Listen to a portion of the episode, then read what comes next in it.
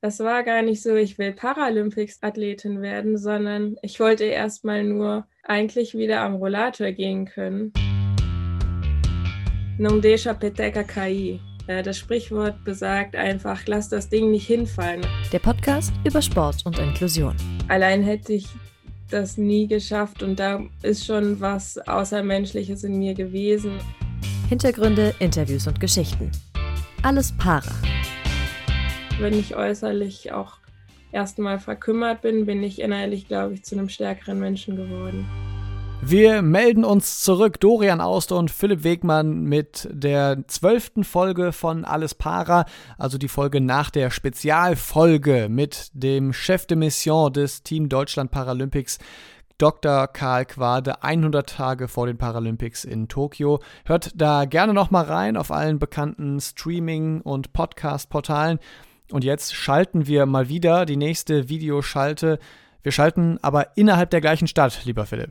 Ja, trotzdem schalten wir. Ähm, dieses Mal eine Athletin aus dem Rudern und in Sachen Motivation können wir da eigentlich überhaupt nichts vormachen. Also ihr erster Satz nach erfolgreicher Amputation ihrer Füße im letzten Sommer, im Sommer letzten Jahres, war im Aufwachraum, also der Legende nach, das müssen wir natürlich nochmal klären, dann kann das Training für die Paralympics ja jetzt beginnen. Äh, aber damit jetzt erstmal Hallo, Amalia Sedelmeier. Moin, moin. Freut mich, äh, dabei zu sein. Du bist mitten im Training eigentlich gerade. Im Juni, Anfang Juni ist die Entscheidung, ob es zu den Paralympics geht, ja oder nein. Wie läuft es gerade? Ja, läuft äh, eigentlich ganz gut. Natürlich haben wir solche und solche Tage. Aber ich bin froh, dass es gerade gut läuft, ja. Wie ist die Form? Ja, natürlich könnte die besser sein, ähm, aber sie könnte auch schlechter sein. Ich habe mir gerade den Rücken verknackst ist er aber wieder eingerenkt und ich hoffe, dass das jetzt alles so in Reihe und Glied bleibt, im wahrsten Sinne des Wortes und das Training heute ganz normal weitergeht. Training nämlich für die Paralympics und da musst du im Prinzip nur noch bei einem Wettkampf richtig gut performen. Anfang Juni ist der Quali-Wettkampf in Italien. Wie sind da so deine Chancen? Ich würde sagen, sie sind nicht gut, aber sie sind auch nicht schlecht. also 50-50? Ja, genau. Die Konkurrenz hat natürlich nicht geschlafen. Wir auch nicht. Ich habe mich operieren lassen, ähm, habe dafür natürlich extra viel Gas gegeben. Aber ob das ausreicht, das werden wir sehen. Kommen wir noch mal kurz zu deinem Zitat, was Philipp da am Anfang äh, schon gesagt hatte. Stimmt das? Waren das tatsächlich deine ersten Worte im Aufwachraum nach der OP? Äh, der Legende nach meiner Schwester, die im Aufwachraum war, ja, also das hat sie mir zwei Wochen später erzählt, als sie bei mir war.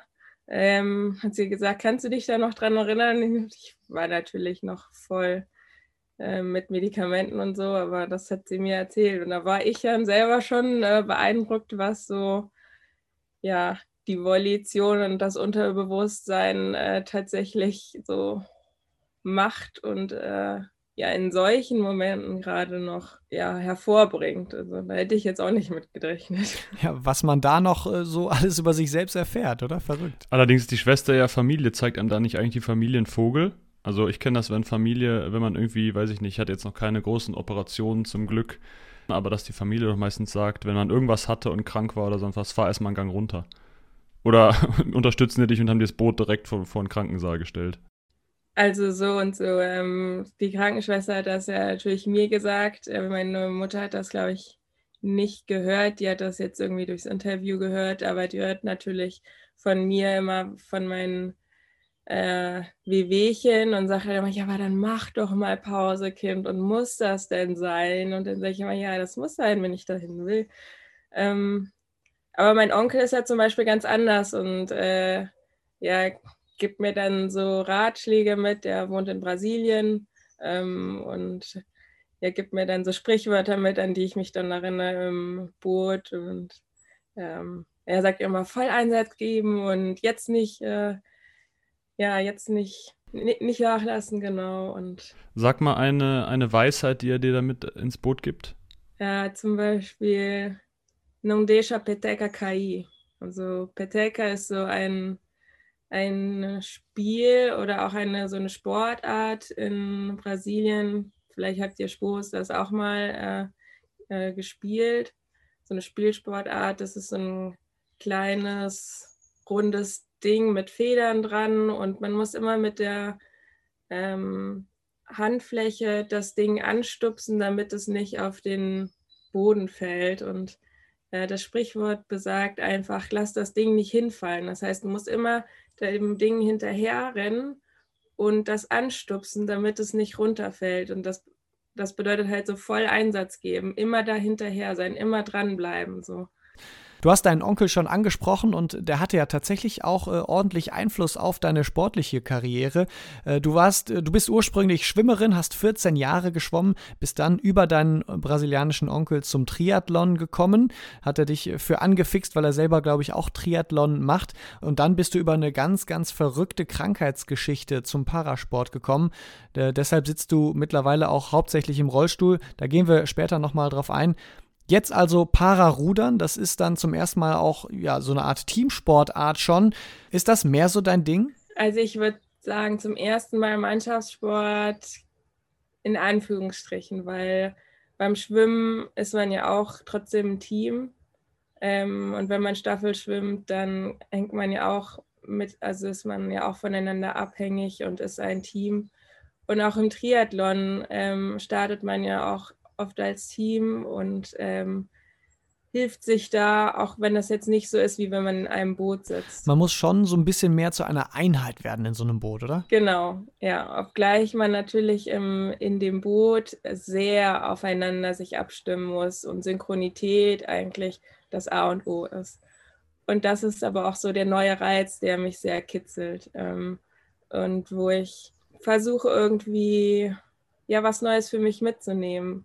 Ähm, ich habe natürlich auch früher durch das Ballett gelernt, Synchronität und äh, so ja, zu erlernen und mit, dem, mit den anderen mitzunehmen. Aber ich meine, in der Kraft-Ausdauersportart Synchronität auch noch hinzukriegen, das ist schon nochmal was Neues. Wie lange dauert das, bis alles synchron abläuft, dass es wirklich wie aus einem Guss ist? Puh, keine Ahnung, da muss man vielleicht mal Richard Schmidt fragen.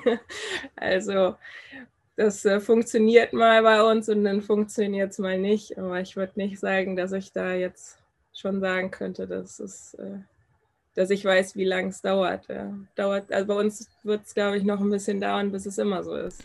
Aber du bist ja äh, so gesehen noch nicht mal eigentlich zwei Jahre dabei beim Rudern und machst jetzt schon Hoffnung auf Paralympics. Also so schlecht kann es ja gar nicht laufen eigentlich, äh, was die Synchronisation angeht von euch beiden. Allerdings ist das ja auch ein neuer Partner. Du hast schon mal, hattest vorher einen anderen äh, Ruderpartner.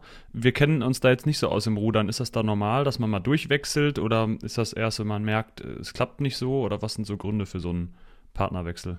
Ja, also durchwechseln ist im Rudersport schon normal. Häufiges Durchwechseln weiß ich nicht. Für mich war der Wechsel eigentlich, das war schon klar, weil mein ehemaliger Bootspartner, der Markus Klemp, ist einfach in eine andere Bootskategorie gefallen. Durch seine Einschränkung war die Bootsklasse PR2, die ich war, einfach nicht mehr ja, das, was mit seiner Einschränkung übereingepasst hat. Der ist in eine andere Bootsklasse einfach dann eingestuft worden.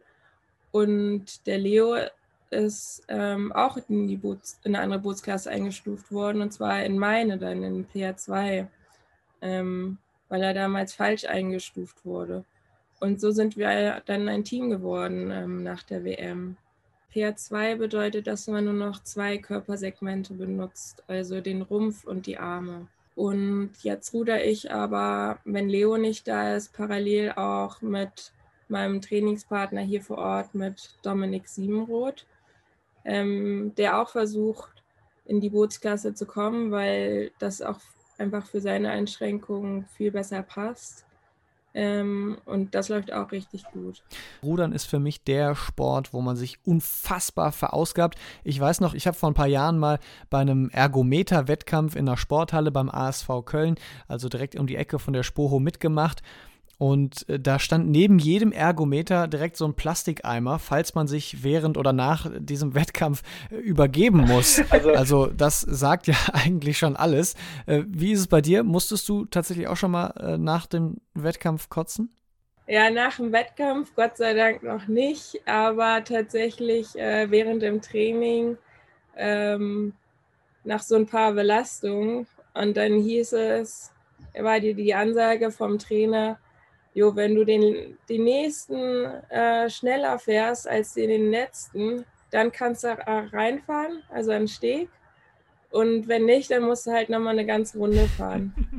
Und dann war der, also der Ehrgeiz ist ja bei mir immer groß und natürlich wollte ich beweisen, dass ich das kann.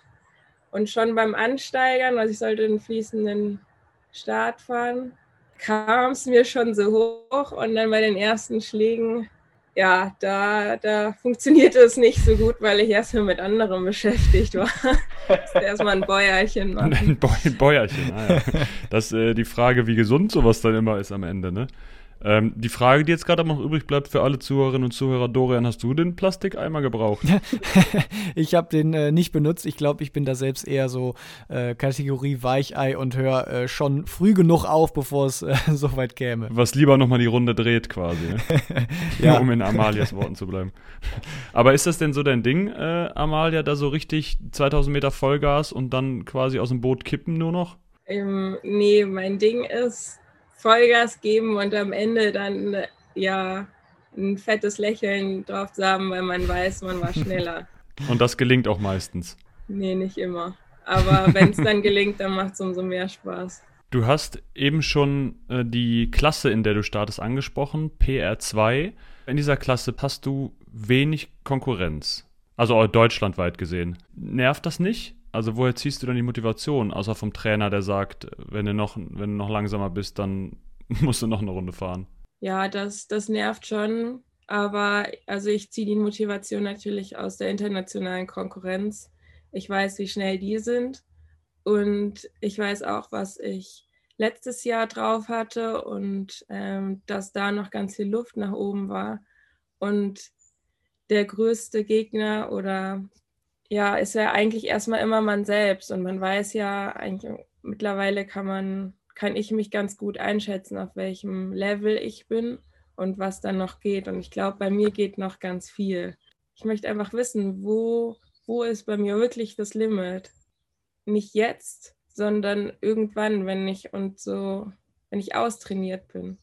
Und da bin ich einfach mal gespannt, ob ich dann den Niederlanden, den Engländern wirklich mal Konkurrenz machen kann, wenn ich wirklich gut austrainiert bin. Wie lange brauchst du, bis du gut austrainiert bist? Wir werden sehen. Also, wenn da jetzt nicht viel dazwischen kommt, vielleicht zwei Jahre. Also, unser Plan ist, dass, ich, dass wir für Paris äh, schon angreifen und da auch ja, eine Gefahr sind, sage ich mal. Wir haben ein kleines Spielchen für dich vorbereitet. Und zwar dieses hier. Erster Verlierer oder zweiter Gewinner. Das heißt, es sind entweder oder Fragen und du entscheidest, entscheidest dich einfach für eine der beiden Optionen quasi. See oder Meer? Meer. Rollstuhl oder Krücken? Krücken. Köln oder Heidelberg? Heidelberg. Oh, jetzt hast du es dir verscherzt mit uns eigentlich. Äh, Ergometer oder Ruderboot? Ruderboot. Fühlinger See oder Rhein? Fühlinger See. Da muss man dazu kurz sagen, für alle Nicht-Kölnerinnen und Kölner ist hier quasi der, der äh, Ruder- und äh, Regattasee in Köln. Spoho oder DSHS? Spoho. Mensa oder Selbstkochen? Selbstkochen. Work and Travel oder relaxter Strandurlaub? Oh, jetzt lehnt sie sich zurück und atmet einmal tief durch. Strandurlaub. Frühaufsteherin oder Langschläferin? Frühaufsteher. Pizza viel Käse oder für Jahreszeiten? Für Jahreszeiten. Äh, das war mal kurz die Kategorie. Ähm, du hast gerade bei, bei den meisten sehr schnell geantwortet, außer bei Work and Travel oder Strandurlaub. Machst du einfach beides gerne? Ja, schon. Also bei Work and Travel, da lernt man ja auch die Leute sehr gut kennen. Und das habe ich halt auch schon oft und gerne gemacht. Allerdings liege ich einfach auch echt gerne am Strand und gehe gerne ins Wasser. Und das ist auch etwas, was ich von klein auf halt ja, miterlebt habe in Brasilien bei meiner Familie, Familienzeit haben. Und jetzt habe ich so wenig und ich vermisse es so sehr. Und ja, deswegen ist man da so ein bisschen mixed. Du hast dich für Heidelberg entschieden bei Köln oder Heidelberg und das als gebürtige Kölnerin. Du bist mehr oder weniger auf dem Spoho Campus, also fast schon im Herzen von Köln, groß geworden. Warum Heidelberg? Das war die erste Stadt, wo ich mich wirklich zu Hause gefühlt habe. Also da scheint die Sonne so viel, dass ich bin so ein Sonnenkind, ähm, das brauche ich. Und ich habe da ja Portugiesisch und Spanisch ähm, und Deutsch studiert, also Übersetzungswissenschaften und ähm, hatte da ganz viel Kontakt auch mit Brasilianern und Leuten, äh, ja, die auch Kultur äh, sehr schätzen und ja, das war so, es ist eine wunderschöne Stadt und äh, so viele liebe Leute, so eine, einfach so eine Blase und ich habe mich da einfach unglaublich ja, unglaublich zu Hause gefühlt. Und ähm, dadurch, dass ich halt immer so gespalten aufgewachsen bin, meine Familie in Brasilien, ich mit meiner Mutter und meinem Bruder hier und immer dieses Hin und Her so zerrissen war in der Seele, hatte ich plötzlich in Deutschland dann ja so einen Platz für mich gefunden, wo ich ja endlich ja so einen Teil von mir habe aufleben lassen können und so ein Zuhause für mich ja, kreiert habe, meine erste Wohnung und sowas. Und also ist Heidelberg vielleicht auch so ein bisschen das verknüpfende Element zwischen Deutschland und Brasilien? Auf jeden Fall. Ein kleiner Fun-Fact, deswegen nur am Rande: Ich habe tatsächlich auch Familie in Brasilien. Allerdings quasi die Cousins von meinem Vater, die ich auch einmal besucht habe vor sieben Jahren. Ähm, aber da ist der Kontakt leider nie so gewesen und auch seitdem nicht so, dass man sie dann jetzt dauerhaft hält und so. Aber war auf jeden Fall interessant, weil man weiß, dass man da eigentlich, also Wurzeln ja nicht, sondern die sind dahin ausgewandert. Äh, aber ähm, da irgendwie den Kontakt hat. Das war, ja, war auch ein bisschen verrückt. Ja, ist war schön. Ja, war es auch, war es auch. In Fortaleza. Äh, wo, wo ist deine Familie? Ja, in São Paulo. Ah ja. Ist für dich Auswandern denn langfristig dann vielleicht auch sogar eine Option? Keine Ahnung. Also ich muss auf jeden Fall dahin, wo die Sonne irgendwie scheint und ich möchte auf jeden Fall gerne irgendwann ans Wasser. Also See, Fluss, am liebsten Meer. So eine Traumvorstellung, aber ich habe eine ganz große Verbindung mit dem Wasser. Ähm, ja, und das ist so mein Traum. Ich glaube, man kann dich wirklich als Wasserratte bezeichnen. Das klingt vielleicht komisch, ist aber eigentlich gar nicht komisch gemeint. Wir wollen trotzdem aber auch noch mal kurz auf deine Beeinträchtigung zu sprechen kommen. Wir haben es in der Anmoderation schon mal kurz angesprochen. Du hast letzten Sommer deine beiden Füße amputieren lassen. Hauptgrund war dabei gar nicht der Sport, dass das irgendwie besser funktioniert im Boot oder so, sondern es ging vor allen Dingen darum, die Schmerzen loszuwerden, weil die Füße eben extrem wehtaten. Geht es dir seitdem besser? Also hat die OP tatsächlich ihren äh, Zweck erfüllt? Ja, auf jeden Fall. Also ich bin natürlich noch in der Reha-Phase, auch wenn es jetzt so, also viele Monate vorbeigegangen sind, aber natürlich ist es noch nicht äh, komplett perfekt und äh, ich brauche noch äh, ja, Anpassungen mit der Prothese und die Finalprothese ist noch in der Mache aber es ist sehr viel besser geworden von den Schmerzen und ich habe ein viel besseres Gangbild. Die Hüfte freut sich, ähm, die Wirbelsäule bedankt sich, die Knie bedanken sich. Es ist einfach alles viel normaler und geschmeidiger. Und ähm, ja, das war das Ziel der ganzen Sache. Hoffentlich äh, bleibt das so und hoffentlich ist es dann die richtige Entscheidung, wenn die Schmerzen fernbleiben und äh, man damit quasi besser leben kann. Die Ursache für die Amputation war eine Bleivergiftung vor fast zehn Jahren. Ähm, das müssen wir ganz kurz umreißen als Geschichte. Hast du dir auf dem Flohmarkt so einen Dekoartikel gekauft, einen Fisch aus Blei, den in eine Wasserkaraffe gepackt, ähm, quasi aus, aus Deko-Gründen, ohne zu wissen, dass er aus Blei ist. Und ich dann so peu und peu quasi daran so ein bisschen vergiftet. Also dein Körper wird extrem angegriffen, die Organe haben Schaden genommen, Muskellähmung, es hat sich aufs Gehen, aufs Sprechen ausgewirkt, spastische Lähmung, Gewichtsverlust und so weiter, was dich erstmal so ein bisschen so ein paar Jahre natürlich äh, beschäftigt und aus der Bahn und zurückgeworfen hat. Eine unfassbare Geschichte, ähm, die quasi dann aber dich dahin gebracht hat, wo du jetzt bist, nämlich Paraathletin und eventuell äh, paralympische Athletin. ein Wahnsinn ja eigentlich, dass sie sich so von da nach da quasi so gewendet hat.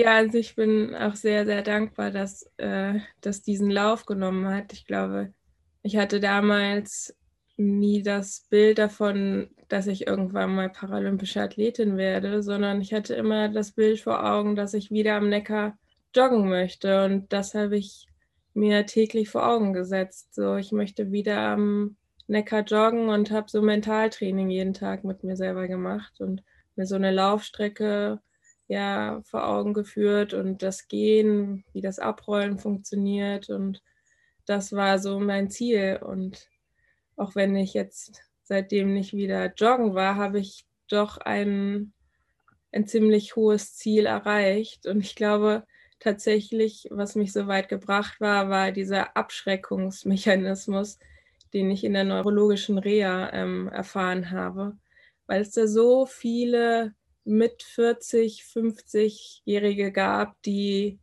sich in ihrem Selbstmitleid versunken haben und immer wieder am Mittagstisch erzählt haben, wie es bei denen war. Und wenn da neue Leute kamen, immer wieder lamentierten, wie schlimm es denn sei. Und sie seien ja noch mitten im Leben und so jung. Und also ich saß da als Anfang 20-Jährige und dachte mir so, sag mal, also merkt ihr es eigentlich nicht? So. Und das war für mich so, ich wollte auf jeden Fall nicht so sein. Ich habe mich dann auch weggesetzt, ähm, saß dann alleine am Tisch oder halt mit anderen Anfang 20-Jährigen oder unter 20-Jährigen, weil uns war klar, wir wollen nicht so sein, wir wollen wieder zurück ins Leben weil uns steht das wirklich noch äh, bevor. Wir haben es noch gar nicht richtig äh, gekostet sozusagen, wie süß das Leben ist. Mir war bewusst, ich muss mehr geben als das, was mir geboten wird, ähm, als 20 Minuten ja, Physiotherapie am Tag.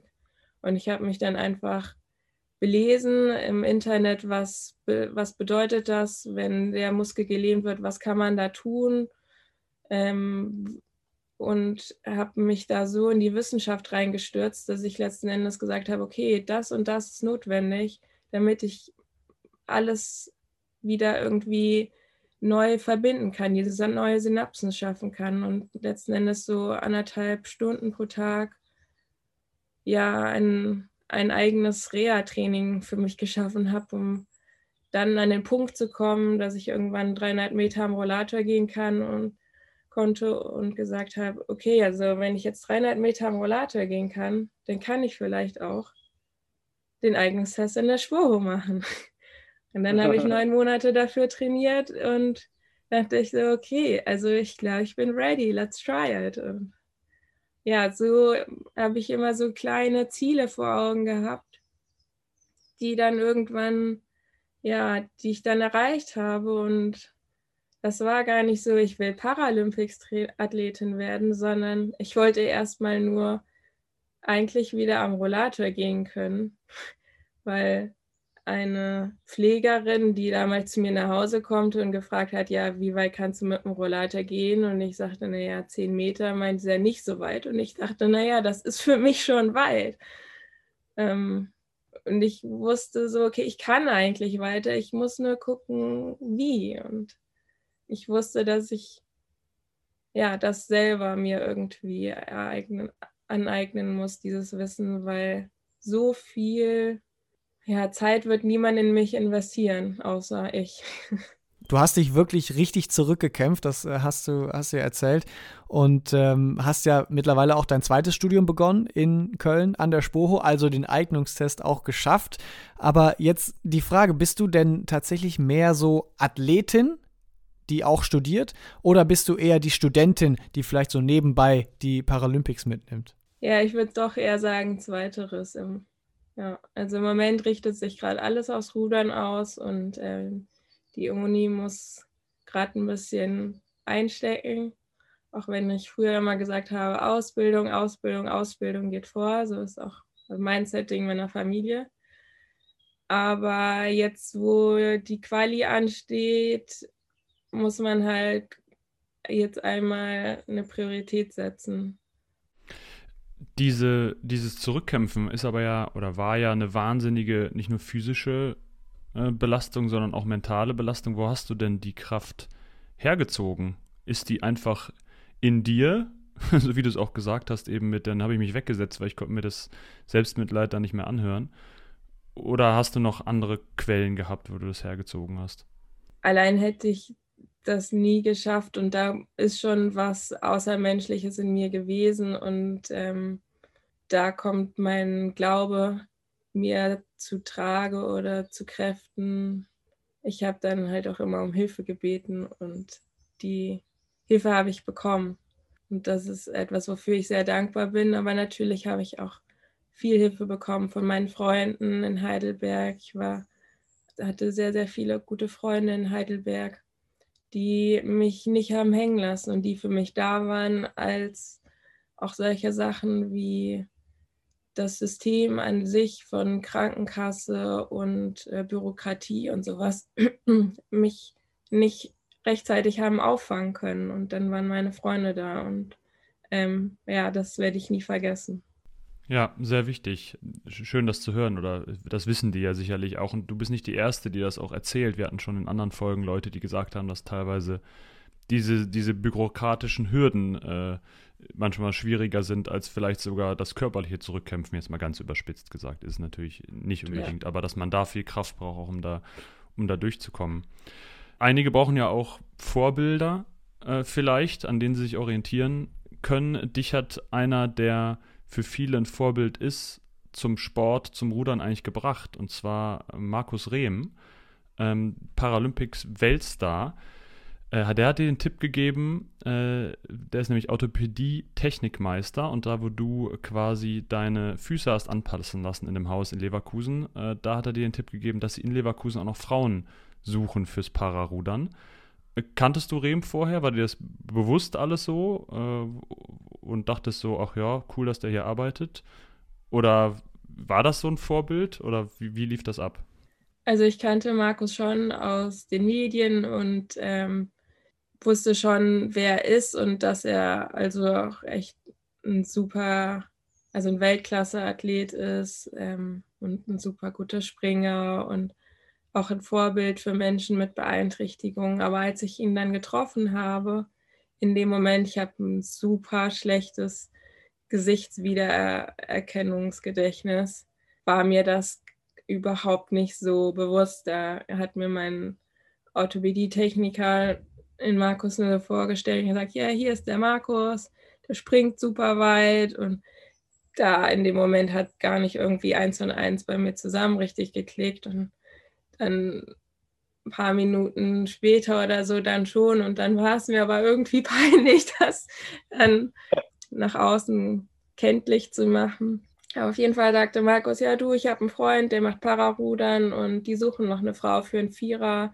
hättest du Lust, äh, ich gebe dir die Nummer weiter, dann kannst dich bei melden. Und ja, so bin ich dann aufs Pararudern gekommen und dann halt auch zu meinem Trainingspartner, dem Dominik, mit dem ich heute noch trainiere. Du hast es gesagt, Markus Rehm ist dein Vorbild. Für viele andere ist er das natürlich auch. Du hast aber auch schon öfter mal erzählt, so in der Öffentlichkeit, dass du gerne Trainerin werden möchtest im Parasport. Ich vermute mal dann im Pararudern. Warum möchtest du genau und explizit im Parasport dann auch Trainerin werden? Ja, genau. Also Pararudern oder Paraschwimmen, da habe ich mich noch nicht äh, ganz entschieden. Ähm, sind beides äh, Leidenschaften von mir. Ähm, und gerade im Parasport, das kitzelt mich einfach, weil man in diesen jungen Sportlern noch so viel Potenzial rausnehmen kann so Ungeahntes, was sie, glaube ich, auch noch gar nicht in sich sehen. Und es ist auch nicht so einfach, ähm, gerade weil da Dysbalancen sind, weil der Körper nicht wie bei einem olympischen Athleten eins zu eins nach der Anatomie gebaut ist. Und da einfach das trotzdem möglich zu machen und das Beste aus dem Athleten rauszuholen und mit ihm zu arbeiten und Ziele zu erreichen, die so ungeahnt in ihm stecken und schlummern und zu zeigen, dass man damit noch so viel machen kann mit diesem Körper, das, das reizt mich einfach. Bist du denn trotzdem vielleicht auch jetzt schon Vorbild für manche Kids? Ich bin mir sicher, du hast vielleicht auch unabhängig vom Leistungssport äh, schon Kontakt zu Kindern mit einer Einschränkung, die vielleicht eine ähnliche Leidensgeschichte haben wie du, wo du dich ja phänomenal rausgekämpft hast, ähm, dass du da jetzt so ein bisschen Leitplanke spielst für manche Kinder vielleicht schon? Ja, also ich kriege dann und wann mal eine Nachricht von Kindern ähm, oder Jugendlichen, ähm, die äh, das gesehen haben im, im Fernsehen ähm, oder halt letztens waren es zwei Schulklassen, die den Beitrag äh, gesehen haben, wo mir ein Lehrer geschrieben hat oder eine Schülerin auch und wie gesagt haben, es hat mir ganz viel Mut gemacht oder der Lehrer das zusammengefasst hat, was die Schüler gesagt haben. Und da habe ich mich sehr darüber gefreut, dass das auch bei einer fünften Klasse schon so ankommt.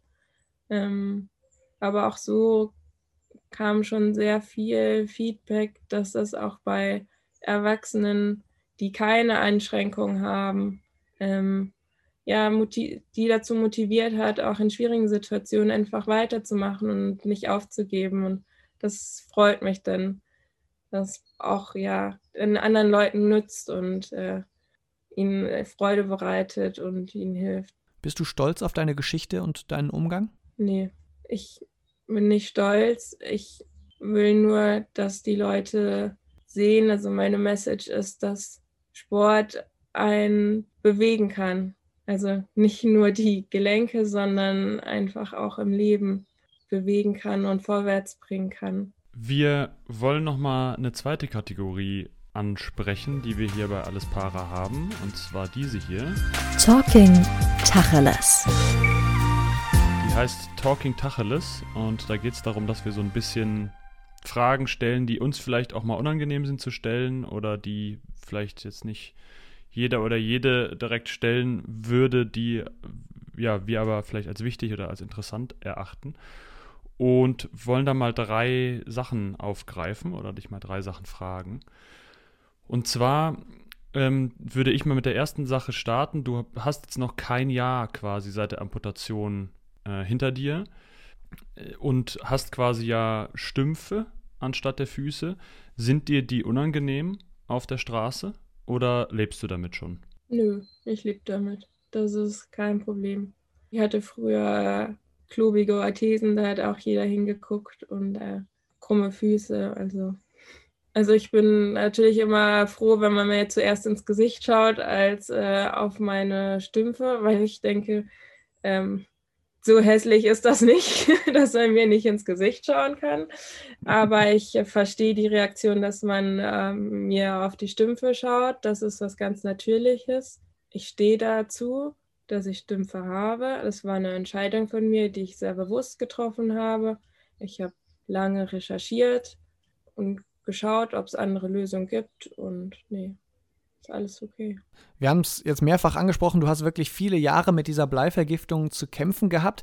Waren das für dich verlorene Jahre? Nee. Also ich habe dadurch viel, äh, ja, viel über mich selber erfahren, viel über meine Freunde, über Beziehungen erfahren, und bin, glaube ich, innerlich gewachsen, auch wenn ich äußerlich vielleicht, äh, ja, oder ja, äußerlich auch erstmal verkümmert bin, bin ich innerlich, glaube ich, zu einem stärkeren Menschen geworden. Ich glaube, diese innere Stärke, die ich in dieser Zeit aufgebaut habe, die ist mir jetzt im Nachhinein zum Gewinn geworden. Vielleicht noch eine kurze Nachfrage da. Was war denn dann so das schönste Erlebnis oder die schönste Erfahrung in dieser insgesamt eher schwierigen Zeit? Ja, ich glaube, dass ich so ein wunderbares, schönes Netz an Freunden hatte und da so ein, ja, so ein großes Vertrauen in mir wachsen konnte und das, das war schon eine wunderschöne Erfahrung. Also, dass äh, Freunde einem diese Nähe geben können und diese Stärke und dieses Vertrauen, was äh, ja Familie einem manchmal gibt. Und wenn die aber nicht da sein kann, weil die ja auf einem, im anderen Kontinent ist oder in einer anderen Stadt, das war schon wunderschön. Wir haben noch eine letzte Frage bei der Talking Tacheles Rubrik und zwar wolltest du ja ursprünglich in Heidelberg Dolmetscherin und Simultanübersetzerin werden. Das hast du dann aus bekannten Gründen an den Nagel gehangen. Würdest du dir manchmal wünschen oder denkst du manchmal darüber nach, dass du nochmal diesen Schritt gehst, also nicht zwingend nach Heidelberg, aber diese Berufswahl nochmal aufnimmst? Nee, also es macht mir auf jeden Fall noch Spaß, ähm, die Sprachen ja so zu studieren oder darüber nachzudenken, sag ich mal, und ein bisschen was darüber zu lesen. Aber ich bin sehr glücklich in meinem Studium und äh, ja, alles, was ich hier lernen darf und erfahren darf, ähm, das ist genau das Richtige für mich. Das war Talking Tacheles und ich glaube, das Gespräch nimmt jetzt eine etwas äh, verrückte Wende. Wir wollen nämlich darüber sprechen, dass du eigentlich deinen Kindheitstraum, deinen größten Kindheitstraum schon längst dir erfüllt hast. Das muss man mit Ende 20 auch erstmal geschafft haben. Du hast nämlich in einer Aufzuchtstation für Meeresschildkröten gearbeitet. Das musst du mal erklären. Ja, ich habe äh, mir damals als kleines Kind in Brasilien schon in, hatte ich so einen Lebenstraum, äh, das zu machen, weil da mehrere Meeresschildkröten waren und ähm, da war ein Vorfall, dass wir der irgendwie helfen mussten. Ich weiß es nicht mehr ganz genau, weil die sich verletzt hatte und wir die rüberbringen mussten mit dem Motorboot von meinem Onkel zu so einer Aufzuchtstation. Ähm, die schwamm da im Meer und hatte sich irgendwie verletzt. Und ja, das war irgendwie so ein Ereignis und seitdem wollte ich irgendwie das immer machen. Und dann nach dem Abitur kam ich auf diese Organisation nach ein bisschen Recherche in Mexiko und dann habe ich das einfach in Angriff genommen und bin dann dahin und es war einfach wunderschön. Also ja, ich habe da alles gefunden, was ich mir jemals vorstellen konnte. Und so ein Reichtum an Natur und also wie im Paradies und so viele Meeresschildkröten und Mini-Babys und man sieht, wie die schlüpfen und eine Lebensfreude in mir gefunden. Ähm, die ich, glaube ich, mein ganzes Leben lang, von der ich mein ganzes Leben lang zehren werde. Ah, das klingt ja so, als wäre als wär da der Traum noch längst nicht abgeschlossen und du würdest da auf jeden Fall nochmal hin. Ja, also das ist auch der Plan. Ich weiß noch nicht wann, aber ich möchte da auf jeden Fall wieder hin, weil es ein super Projekt ist. Und ich weiß, es wird mit sehr viel Herz gemacht und ich weiß auch, dass das sehr, sehr wichtig ist für unseren Planeten. Also sollten wir eine Spin-off dieses Podcasts aufmachen, alles Meeresbiologie oder so, da wissen wir schon mal, wer, wer erster Gast ist für uns äh, und welches Thema wir dann ansprechen können. Also hast du dir schon mal überlegt, deine Schildkröte irgendwie als Haustier zu holen? Nee, das äh, wäre für mich, glaube ich, nichts. Ich liebe das einfach in der Natur zu sehen. Ähm, ich bin sehr naturverbunden. Biologie wäre auch etwas, was ich gern studiert hätte. Aber man kann ja nicht alles machen und so bewundere ich einfach die Natur und schaue mir gerne Naturdokus an. Schildkröten sind jetzt, ich glaube, da tritt man ihnen jetzt nicht zu nahe, eher langsame Tiere. Du musst im Wasser aber Vollgas geben und äh, schnell übers Wasser fliegen. Was ist denn so für dich dein persönlicher Ausgleich, wenn du mal runterkommen willst? Sind es tatsächlich die Schildkröten, Yoga, Kochen, irgendein anderer Sport? Gute Frage. Ähm, ja, also ich treffe mich gern mit Freunden, wenn ich mal Zeit dazu habe. Ähm, aber das ist im Moment nicht so drin. Deswegen im Moment eher Ausgleich ist eher wenig. Also abends schaue ich mir gern Dokus an. Ja, aber im Moment ist es ein bisschen wenig Zeit und ja, durch Corona auch sehr limitiert. Aber ja, mit Freunden spazieren gehen mache ich doch draußen im ab und zu mal gern. Was ist deine Lieblingsroute äh, fürs Spazierengehen? Also ich muss sagen, so langsam äh, kann ich es nicht mehr sehen eigentlich. Hast du da noch einen Geheimtipp vielleicht, zumindest für die Leute, die in Köln und Umgebung wohnen? Ah, nee, ich glaube leider nicht. Also Adenauer Weiher ist äh, so meine Standardstrecke ähm, und ich roll da auch gerne ab und zu mal den einen Jahnwiesenberg hoch und bretter den runter, um meinen Rolli wieder zu schrotten. Aber einen Geheimtipp habe ich leider nicht. Nee. Wie oft ist denn dein Rolli so kaputt? Einmal im Monat bestimmt. Durch solche Aktionen oder hat das noch andere Gründe? nee, durch solche Aktionen. Lockert sich immer irgendeine Schraube, also nicht nur bei mir, sondern auch im Rolli. Und ja, aber ich weiß mittlerweile ihn eigentlich ganz gut zu reparieren. Das spricht dafür, dass du tatsächlich eine Frau bist mit viel Motivation, viel Power. Äh, Amalia Sedelmeier, vielen Dank für das ehrliche und ausführliche Gespräch. Äh, ganz viel Erfolg für die Qualifikation, hoffentlich die Teilnahme an den Paralympics. Und äh, bevor du gleich nochmal die letzten Worte wählen darfst, ähm, sagen wir quasi jetzt einfach noch kurz Tschüss. Ja, bei Kritik, Feedback oder Ideen einfach eine E-Mail ganz oldschool an uns schreiben, allesparapodcast at gmail.com und gerne natürlich abonnieren auf Facebook, Instagram und den diversen Podcast-Streaming-Plattformen. Und dann noch ein Dank, den wollen wir loswerden an Irina und Marcel. Das sind zwei Freunde, zwei Kommilitonen von uns, die uns so ein bisschen unterstützen bei diesem Projekt und das soll auf jeden Fall nicht unerwähnt bleiben. Also Amalia, genug gesabbelt von uns jetzt.